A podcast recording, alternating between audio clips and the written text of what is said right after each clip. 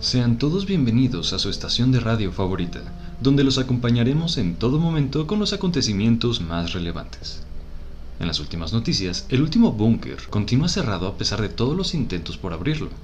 Ya se han implementado casi todos los métodos permitidos, como taladros industriales, que terminaron destrozados. También se utilizó un aceite super lubricante esperando aflojar algunas piezas, aunque solo complicó más el trabajo.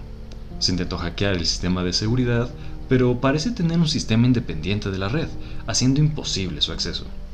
Se utilizó ácido altamente corrosivo, pero no hizo más que manchar la superficie.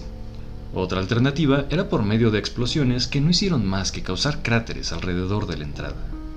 Incluso hasta se intentó entablar un diálogo con seres supremos, aunque de momento no se ha recibido ninguna respuesta. Hasta ahora nada ha funcionado. De la misma manera, todo intento por contactar con los habitantes encerrados ha sido prácticamente en vano. Lo más que se ha podido es una comunicación breve y parcial. Duraba solo unos cuantos segundos y tenía cortes constantes, haciendo que el audio sea completamente incomprensible. Ya se han contactado instituciones privadas para que puedan prestar sus servicios para el rescate. Sin embargo, se niegan a prestarlos debido al elevado costo que implicaría utilizar sus recursos y cuyos resultados serían inciertos. Estas afirmaciones han molestado a una cantidad considerable de miembros de la población en general. A pesar de esto, las instituciones privadas no han cambiado su postura. Para aquellos que se encuentran encerrados, y si pueden escucharnos, conserven la calma. Se está haciendo todo lo posible para sacarlos de ahí. Ahora, con las noticias de la comunidad de su único habitante parece haber pasado por una temporada difícil. Como algunos ya saben, en ese lugar solo podía habitar una persona, misma que no podía irse de la zona o correría el riesgo de desaparecer. Por motivos de seguridad, se desplegaron las murallas de contención, dejando a su habitante en una completa soledad. En todo el tiempo que ha pasado ahí, estuvieron monitoreando sus acciones. En un inicio, la persona tenía un día rutinario. Se levantaba todos los días casi a la misma hora, iba por alimentos, normalmente solía pagar la cantidad exacta de lo que se llevaba y regresaba a su hogar.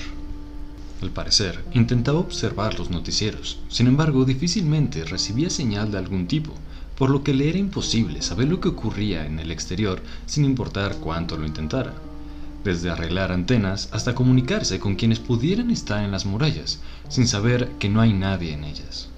Cuando no lo hacía, recorría la comunidad en bicicleta, buscando a otros habitantes, aunque nunca recibía respuesta. Al finalizar sus días, se acostaba y caía dormido. Posteriormente, empezaba a despertarse cada vez más tarde y ya no se molestaba en dejar dinero al momento de ir por alimentos al supermercado. Su alimentación empezó a cambiar, consumiendo comida de preparación instantánea. De vez en cuando recorría la zona en busca de personas, aunque con menor ímpetu. El tiempo que se tomaba en la muralla intentando hablar con alguien era cada vez menor. Empezó a descuidar su aspecto físico. Su consumo de alcohol aumentó moderadamente también empezó a tomar algunos objetos de entretenimiento como consolas de videojuegos, aunque dejó de jugarlos al poco tiempo. Al parecer, los títulos no fueron de su agrado. No pasó mucho tiempo después antes de que utilizara vehículos de última generación para recorrer su comunidad, aunque no parecía que lo hiciera con la intención de encontrar a más personas por las altas velocidades con las que solía conducir. De hecho, llegó a tener un accidente que aparentemente no pasó de dolores y contracturas, dejándolo postrado en cama durante unos días. En cabina nos preguntamos qué habría pasado con esa persona si hubiera salido gravemente herida. Hasta donde se sabe, la persona no cuenta con conocimientos de medicina. Al pasar de los días, las conductas autodestructivas aumentaban, como el consumo de alcohol, manejar a altas velocidades y descuidar a sobremanera su alimentación y apariencia. De hecho, un día tomó barriles de gasolina, los vertió en toda su casa y le prendió fuego. Solo se limitó a observar cómo se consumía todo en las llamas. Por un tiempo, la persona estuvo cambiando constantemente de locación, pasando de un lugar a otro cada vez que se le acababan los víveres donde estaba. Ya empezaba a hablar con objetos inanimados, aunque solo parecía decir oraciones cortas. Pero todo cambió cuando el habitante decidió darle fin a todo. Un día, al parecer, cansado de todo lo que sucedía a su alrededor, de la soledad y de la espera infructífera, tomó una cuerda. La ató a una viga en los restos de lo que fue su hogar. El extremo fue para su cuello y tras varios minutos se dejó caer.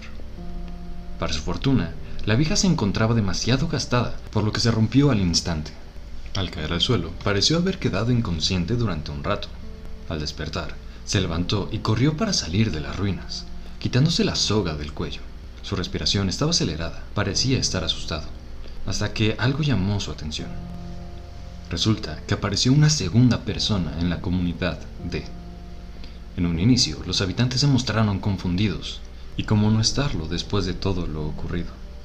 Contamos que ya han podido aclarar sus dudas y que la compañía les permitirá juntar fuerzas suficientes para resistir hasta que la situación se resuelva.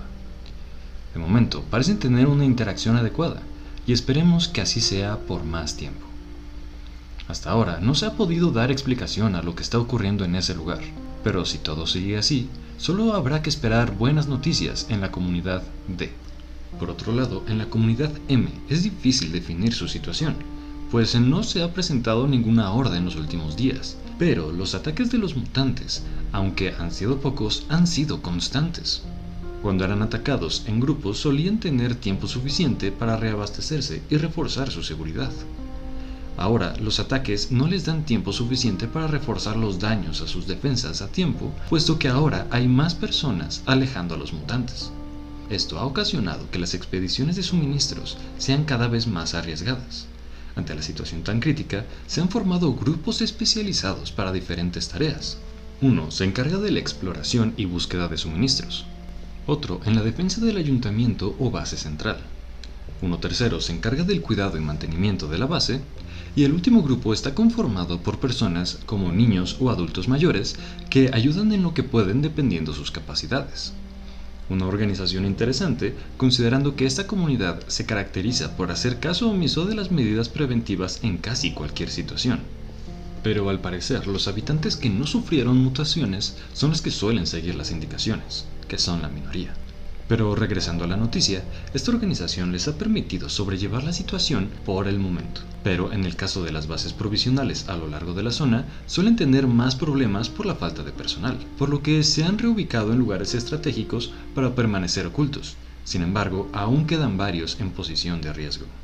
Al parecer, una opción que han implementado algunos es abandonar sus bases para convertirlas en un punto de paso en caso de emergencia, y así poder apoyar a sus compañeros. Hasta el momento no han habido bajas, pero sí varios heridos. Hay personas del exterior que suelen enviarles alimentos no perecederos y suministros médicos a las orillas de la muralla. Sin embargo, el recorrido es largo y peligroso, por lo que rara vez alguien se aventura a ir por ellos. El apoyo aéreo es intermitente y limitado, enviando recursos esporádicamente. Como se había mencionado en emisiones anteriores, las criaturas tienen la capacidad de adaptarse y modificar su estructura física por lo que algunos ya han desarrollado garras afiladas y su piel se endurece cada vez más, haciendo que la tarea de frenarlos sea cada vez más difícil. Cabe mencionar que esto no se presenta en todos los mutantes. Aún hay muchos que continúan manteniendo su forma inicial, haciéndolos relativamente más fáciles de frenar a comparación de las formas más evolucionadas. Por si esto fuera poco, recientemente se descubrió un pequeño grupo de habitantes que no parecen tener intención de apoyar a los demás.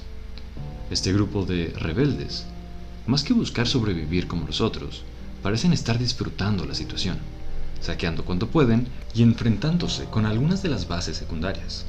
De hecho, han llegado a capturar algunas criaturas, teniéndolas como esclavas y usándolas para sus robos. Si este grupo continúa así, representará una gran amenaza para el resto de los habitantes. Desde cabina, les seguiremos informando, no sin antes despedirnos, esperando que se encuentren todos muy bien.